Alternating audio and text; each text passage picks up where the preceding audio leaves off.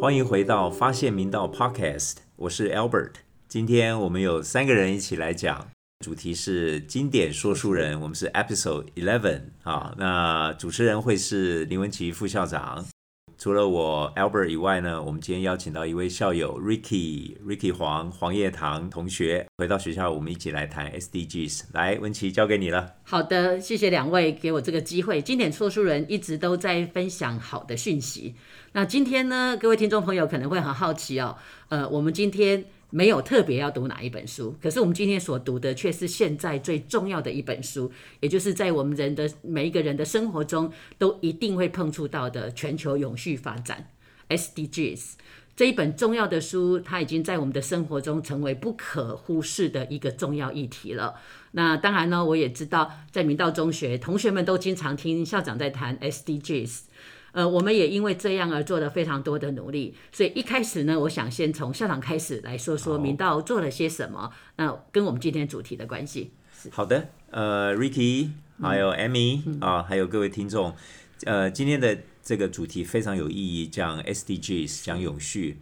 呃，明道做了什么？明道其实是从二零一九年。我们才知道，嗯，联合国有提出这么重要的一个全世界的计划，是。但是二零一九到今年的二二三了哈，对，三年多的时间，其实明道做的事情不少。是。那我有另外一集 SDGs，大家可以去听。简单的说，SDGs 是明道知道以后就把它融入整个学校的发展，嗯，学校的方方面面、点点滴滴。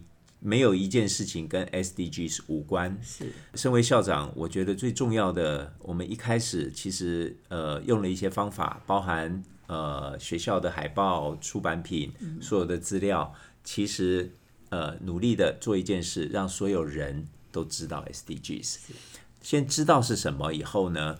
呃，下一步我们其实是办了很多的研习，让大家认同这件事情的重要性。再来就是 how，就是如何来推动。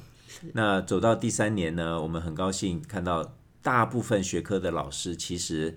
都已经关注了，他的关注很出现在哪儿呢？在老师上课的简报，讲到这个气候的旁边就有 SDGs 啊，然后讲到什么就就出现那些 icons，所以学生耳濡目染，我相信明道没有人不知道 SDGs，甚至出现在考试题目里。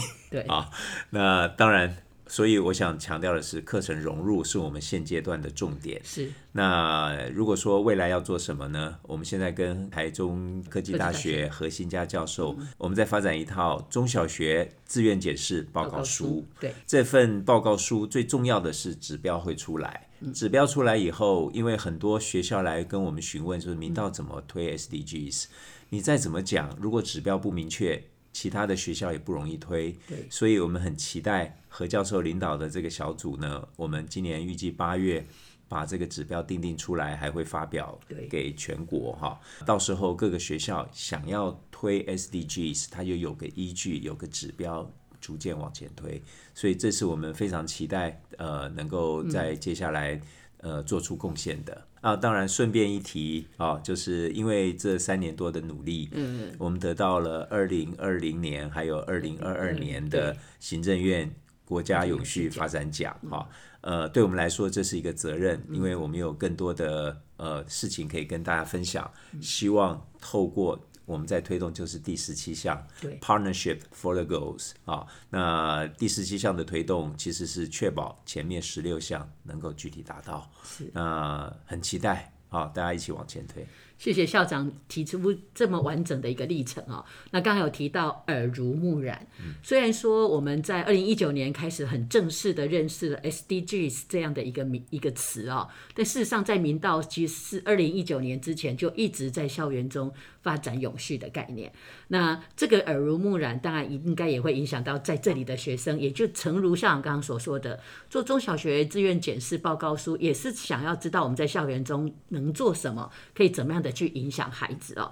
那我们刚好回来的校友哦 Ricky，Ricky 呢，呃，可以跟我们谈谈哦。你在明道的时候，这些概念对你的影响，以及你离开的明道，呃，到了 Stanford 之后，有一些新的发展哦，可以让我们了解一下你现在所学的，跟你未来想做的。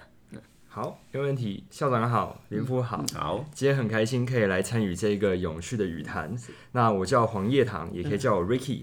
那我其实，在明道待了六年的时间，对，完全是诚如副校刚刚讲的，就是说是耳濡目染，对，包括有参与了很多跟永续、跟环境相关的一些活动。还有一些课程，包括呃 ENO 这个东西，对 ENO 是一个国际的环境组织或者是一个环境的力量。那从明道自己主办 ENO 的呃会议，然后到呃有很多延伸出来的课程。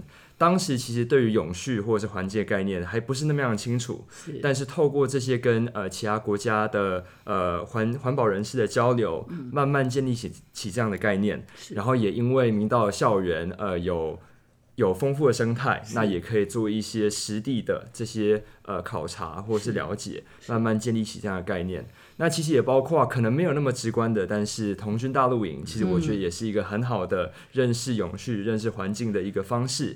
对，因为童军大露营它就是要带出学校、带出教室，跟这个土地做连接，跟这个自然做连接。那慢慢的也会了解说，哎，我们除了以现在这种很方便的生活以外，是不是有更多更永续、更由自身发起的一些生活模式，可以是我们未来永续蓝图的一个借鉴。对，就不需要去仰赖那么多可能需要比较高碳排、高污染，然后高高排放的这些所谓高科技的呃这些呃生活方式这样子。对，所以在明道受到这些熏陶，那也呃奠定了我后续在永续跟环境这一块的一些养分。是对。那离开明道之后，呃，其实我虽然说当时有这些呃这些永续资讯的接收，但是我当然其实最感兴趣的是文学这一块。对对，所以到 Stanford 其实大学读的是呃比较文学系。嗯。但是很有趣的是，我在大三的时候到英国去做交换。对。那当时读了一本书，叫做。环保一年不会死，很有趣的呃，这个书名读完之后，我有一个感受，我就觉得说，嗯，我这个人，我 Ricky 这个人，我假设呃这辈子没有投入我的呃时间跟精力在环境跟永续这个议题上面，嗯，那我就不知道我受的这个教育是有何意义，或是我身处在这个世界上没有办法为这么迫切的事情贡献一份心力，那。有什么样子的意义？这样子。是，所以当时就有这样的转捩点，OK，然后就希望说可以全心全意的投入在这个议题上面，对，所以后来就开始，不管是在英国或者是在美国，开始去参与这样的社团，去呃修这样的课程。那到了研究所的时候，就决定要修呃永续与科学，呃永续科学与实践这个研究所，也是在 Stanford。在这个研究所里面，其实它是一个很跨领域，其实跟明道一样，非常跨领域的一个呃 program，包括心理学，嗯，包括 design thinking，包括环境科学，呃，包括呃化学，包括很多很多不一样的这些领域。都是在这个 program 里面可以接触到的，因为永续它不是一个单一的领域，它是一个跨领域，需要各界合作。就诚如校长刚才讲的 partnership 这样子的一个概念。所以透过这样子跨领域的学习以后，就开始对于诶一些可能传统。呃，以前比较限缩的狭隘的一些永续的观点，开始有一些延展。嗯，对，那这也是今天呃，希望说等一下可以讨论的一个方向，这样子。对，那呃，从研究所毕业以后，呃，很幸运的就是我们学校有一个 fellowship 的机会，每一年会送四个毕业生到一个叫做 NRDC，呃，全名叫做 Natural Resources Defense Council。的这个呃环境政策与倡议的非营利组织，嗯，对，那我很幸运的就是呃到他们纽纽约总部，嗯，去做这份工作。是，那呃我的工作呢，主要是在做永续交通这个部分。是，我自己本身主要是做呃运输工具的电动化，但其实组织里面还有另外一个跟交通有关的这个 team，他们比较属于 people and community，嗯，那他们是在做比较，比如说哎。共乘的这个 program，或者是大众运输的这个部分，那等下都可以再细聊这样子。哎，Ricky 的这样的一个学习历程哦，非常的也符合我们不断的在自我发现哦。对。那刚刚提到啊，这个永续交通，对，刚好明道中学其实对永续交通这个概念也有自己的努力的方向哦。是。我想先请校长谈谈我们在。明道的努力，然后再来请请 Ricky 来谈谈看哦，在世界的观察上面呢、对于永续交通的这件事情哦，你有你的二维、二维的思考的模式哦，你可以跟我们介绍一下。我们先请汪校长。好，呃，哇，听 Ricky 这样讲，我觉得很兴奋哈，因为明道的教育最重要的不是只是培养学生上台大、上 Stanford 啊、而是培养出来的学生呢，呃，终终究除了产生自己生命的意义，还关怀到全世界哈。那所以你产生了生命的意义啊，这个非要做这件事，环保一年不会死，对不对？对？好，呃，这是让我很感动的。那有关永续交通这件事啊，呃，话说大概呃两年前，台中的捷运正式启用，是。但是呢，在大概五年前，就曾经有一位张博元校友啊、他写过一篇那个地理奥林匹亚的专题，得到全国的金牌，就是研究台中捷运启动以后，明道中学的交通车会发生什么改变。好，那他那篇写的非常专业。那我们现在回头看看，呃，因为他那篇论文让我们也开始关注，哎呦，捷运真的快来了。是那但是走到今天呢，其实绿线啊、捷运绿线的推动，呃，明道应该是算是非常投着力入很深啊，或者着力很深哈、捷运九德站现在每天超过一千个学生去搭乘，是他们大概八成到九成的每这个总载运量哈，九德捷运站八成到九成是明道师生在使用。好，那为什么会有这样子的发展呢？其实离我们有一段距离哦，你走路大概要走八分钟。是那一开始试营运的时候呢，我第一天就呃第一班车我就去搭，嗯，全部只有三个人搭，连我三个人搭。到了学校，我就想，那不对啊，但大家不关注怎么行的？搭着试营运，试营运第一天呢，我们中午就宣布了哈，放学前呢，如果呃愿意去体验捷运回家的同学呢，早二十分钟放学啊，我们就在前院可以先集合，然后我们还制作了一些手拿板哈，这样就浩浩荡荡。结果那天五百人，但是五百人这样子挤的就全部到了捷运站以后，你知道它效率多高吗？两班车就全部载走了，一班车两个车厢就可以搭大概四五百人。对，所以两辆车大概就二十分钟内全部清光。我那天就非常震撼。好，那后来回来呢，我们就开始推动这件事。那很感谢我们地理科雅文老师是啊，还有几位同学开始进入这个明道生活圈生活圈专案，也就是捷运新生活。推动两年，两年下来呢，呃，就看到了非常好的成效。交通车的减少，你知道有多夸张吗？从那个时候的一百二十七辆车，到下学期啊九十七，所以减少三十辆车，三十辆车多大的那个空气污染啊！而且造成的那个交通的负担也很大。好，所以我想，呃，永续交通这件事情，我们永远要看谈永续，一定要看前瞻，嗯，一定要看前瞻。我最近看了一些那个未来台中捷运的发展，有可能在十年内，台中捷运的蓝线也好了，从火车站出发往台中港。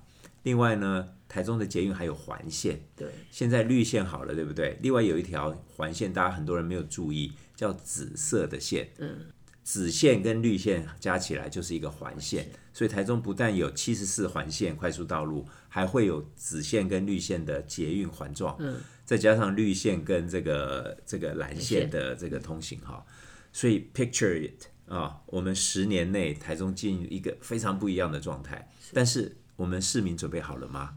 我觉得最好的应该是从教育来推动，所以一届一届进明道念书的学生都会熟悉这个这个应该说是捷运新生活，透过他们再去影响他们的家人。是哦哦，常常我们会去台北，好羡慕哦，台北那个捷运网多方便。嗯，台中市我相信会成为第二个台中、台湾的一个大城市啊、有方便的交通网。是。呃，所以永续交通这真的是值得期待。永续交通在明道哦有一个非常清楚的蓝图，那也看到了我们在运输工具上的逐年的下降哦。那呃，但是我知道 Ricky 在他谈永续的过程中呢，他很想要谈永续的两个维度，一其中一个维度大概就是最立即的、最眼前当下要做的，但第二个维度其实蛮吸引人的，就是。怎么更长久？永续就是要长长久久，那可能就是进入到一个呃根本性的改变哦。那当然了，我先预告一下了，未来 Ricky 会在明道文艺哦有一个专栏，啊专门谈的就是永续的两个维度但今天呢，从交通议题上也请他来跟我们谈谈看哦，从校长所谈的呃眼前所做的努力，一直到你所看到的根本性改变会是什么？没问题。呃，我想要先说，我这几次回明道都是搭捷运，对太好，对，就是、嗯。呃，就是有这样子的一个选择出现之后，呃，就会呃觉得说方便很多这样子。是。那其实我觉得，刚刚校长其实已经进入到我想要提的这个第二个维度的部分。是。第一个是他呃跟这种交通运输还有生活习惯比较有关系，就像刚刚校长讲的，就是说，诶，透过一些方式，透过一些教育的方式，让学生会有这种生活形态，嗯，想要改变的这个意愿，这样子。好，不过先呃回到这个两个维度的部分，我想要先提第一个维度。嗯，第一个维度呢，它是一个比较科技导向。比较属于主流永续做法的一个维度，那这是什么意思呢？其实我们以交通为例，可能就是我们现在所呃常常讲的电动车这样子的一个东西。那呃，相信各位在台湾呃最近常常会听到一些电动车的新闻，因为非常热门。对非常热门，因为台湾作为一个电动车供应链，是或者是自己想要生产车，这是现在很夯的一个话题。是好，那呃，如果提到我自己工作部分，呃，我现在主要的工作是在 NRDC 里面一个叫做 Clean Vehicles and Fuels 的这个团体里面。那主要的呃做的事情呢，就是加州在去年的时候通过一个法案。在二零三五年的时候，嗯，他们一百 percent 的新售车都会是电动车，是。那我跟我主管的工作就是说服美国其他州去呃采用加州的这个法案，是。对，所以我们的最终极的目标就是希望说，诶，美国的各个州最终都能走向二零三五年一百 percent 电动化的这个呃这个状态，这样子。好，那这是第一个维度。那其实这个东西非常重要，我觉得这个电动化是一个必须的过程。嗯，因为其实电动化，我们以电动车为例，它跟呃现有的燃油车，它减碳的这个呃效果可以达到六十到七十 percent，所以是相当显著的。那包括还有空污的问题，对，这些都是可以做一个很有效的一个减缓。对，所以必须要把现有的，不管是小型的轿车，或者是呃巴士、校车，或者是大型的这些呃货车等等的，都做电动化，或者是可能少数的案例可以做氢氢气化这样子。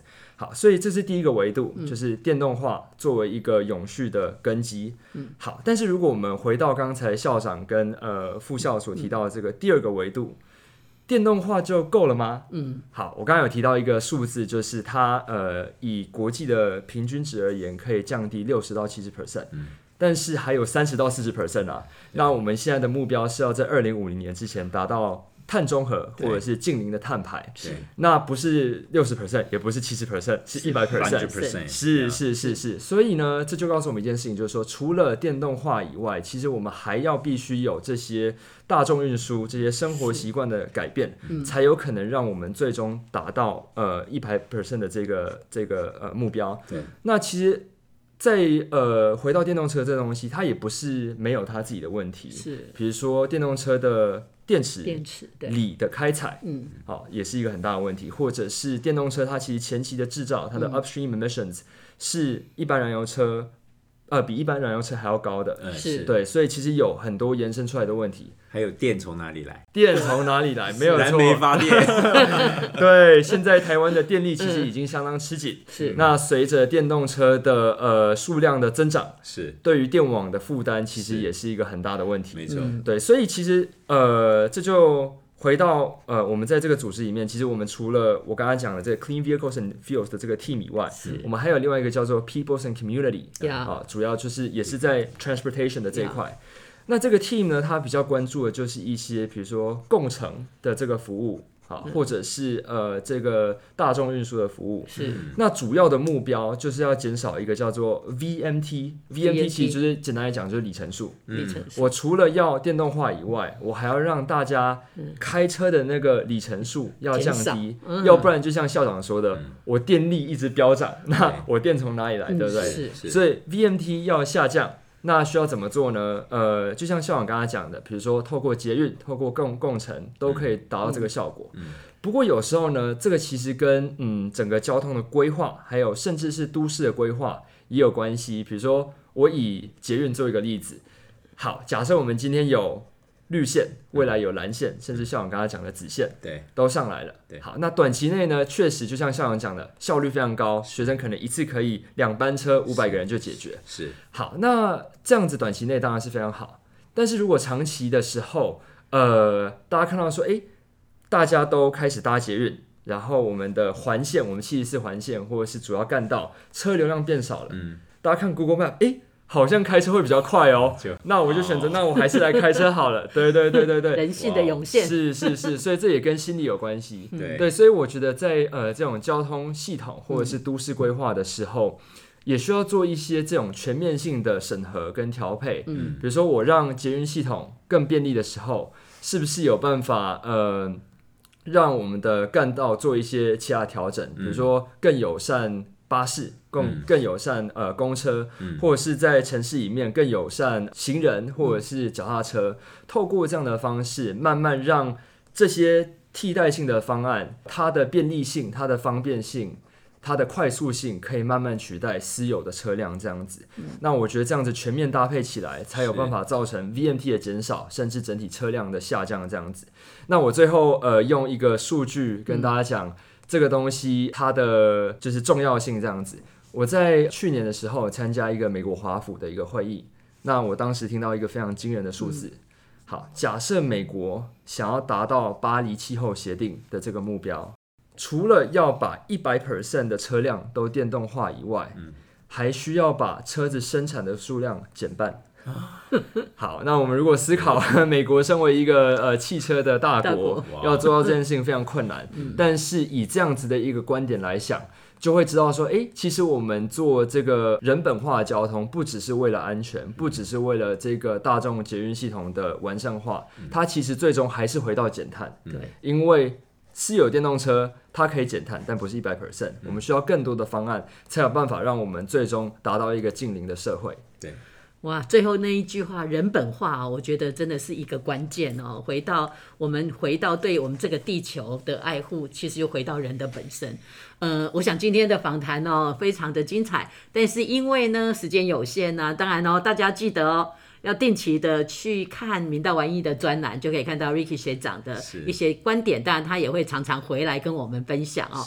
那最后结束的时候，是不是邀请校长再来做一个结语？好啊，嗯，我觉得呃，科技永远来自于人性嗯啊、那不管这个科技怎么发展，还有这个捷运啊、大众运输机制这种系统怎么发展，最重要还是人。